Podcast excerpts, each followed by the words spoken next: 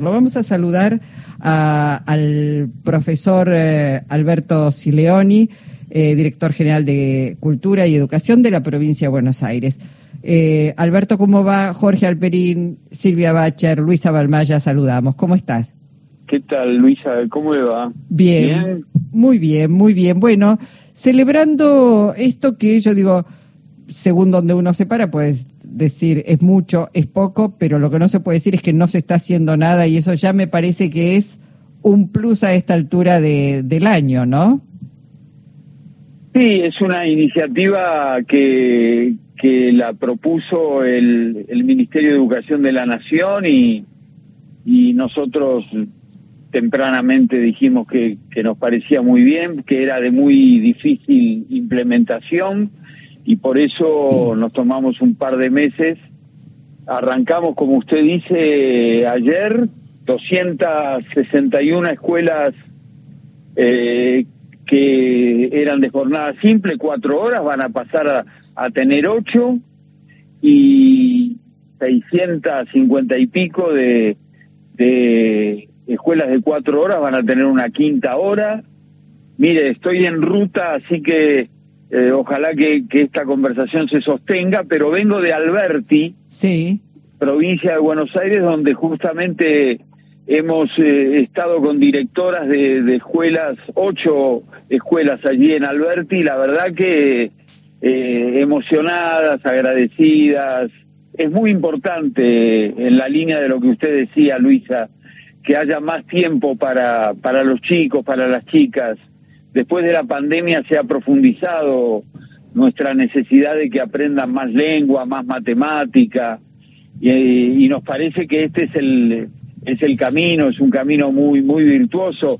Solo un ejemplo, ¿no? Las escuelas que van a pasar a una quinta hora van a tener una hora más por día. en, en una semana van a tener un día más de clases, ¿no?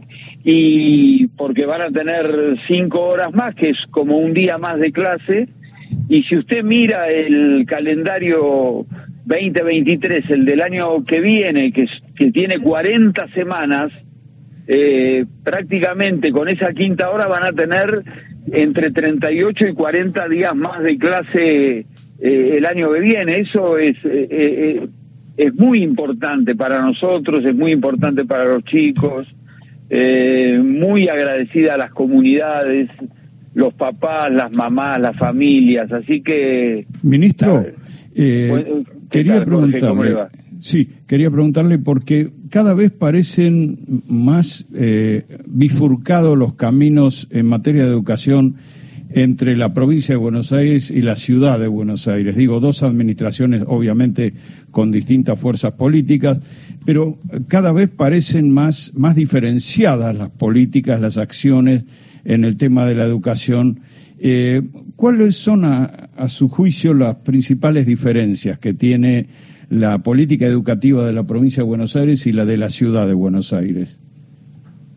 Jorge, nosotros tenemos eh, muchas carencias que, que eh, tenemos una provincia de 307 mil kilómetros cuadrados. La ciudad de Buenos Aires entra en la provincia 1.500 veces. La ciudad de Buenos Aires tiene 14% de pobreza y la provincia 40%. Eh, solo algunas descripciones. Nuestro sistema público es nueve veces más grande que el de la ciudad de Buenos Aires.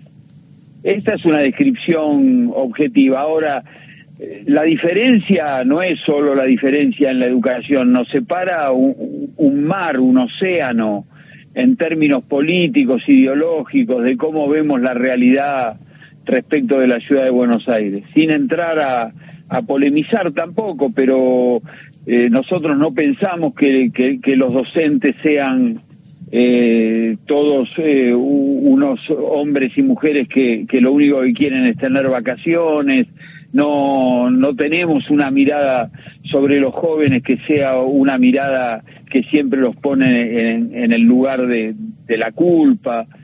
Eh, bueno, el viernes pasado estuvo nuestro gobernador en, en, en Miramar en un encuentro que nosotros llamamos Cabildo Abierto, con mil jóvenes que están estudiando para ser maestros y profesores. Mm. Mañana arrancamos un consejo consultivo de la educación secundaria donde vamos a, tener 50 jóvenes de toda la provincia que van a ayudarnos a pensar eh, la educación secundaria porque necesitamos hacer muchas transformaciones. Mm. No estoy diciendo que van a conducir el sistema educativo y tampoco estoy diciendo que, que los jóvenes deban conducir las escuelas. Digo, este, las escuelas deben ser conducidas por adultos escuchando mucho a los jóvenes.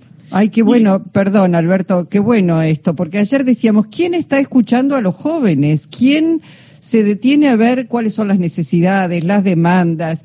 ¿Quién, ¿Quiénes los están escuchando? Por supuesto desde el rol responsable de adulto, pero digamos, generar un marco porque lo que se ve en las ciudades, si hay algo que falta es diálogo y escucha con las demandas de los jóvenes. Ahora, hola Alberto, Silvia Bacher, ¿cómo le va? ¿Qué tal, Silvia? Bien, muy bien. Estaba leyendo recién en Instagram un posteo de... Primero quiero decir que Parte de la diferencia del gobierno de la provincia, del Ministerio de Educación, es la gente con trayectoria y reconocimiento en el camino de la educación. Claudia Brachi, Gustavo Gali, que estoy leyendo en su Instagram, que hoy se hicieron los encuentros de adolescentes que comenzaron en abril en el proyecto Tramar Escuela para ahora encontrarse en este consejo consultivo. Y la verdad que esa para mí es una diferencia de eh, evolución de lo que hablamos recién de la alfabetización mediática, que es el diálogo, la posibilidad de este mundo de tanto ruido de escuchar al otro para construir. Y yo creo que esa es una diferencia clave, más allá de lo partidario, ¿no? Digamos, hay una diferencia clave que es valorar al otro. ¿Cuál es eh, la particularidad de este consejo?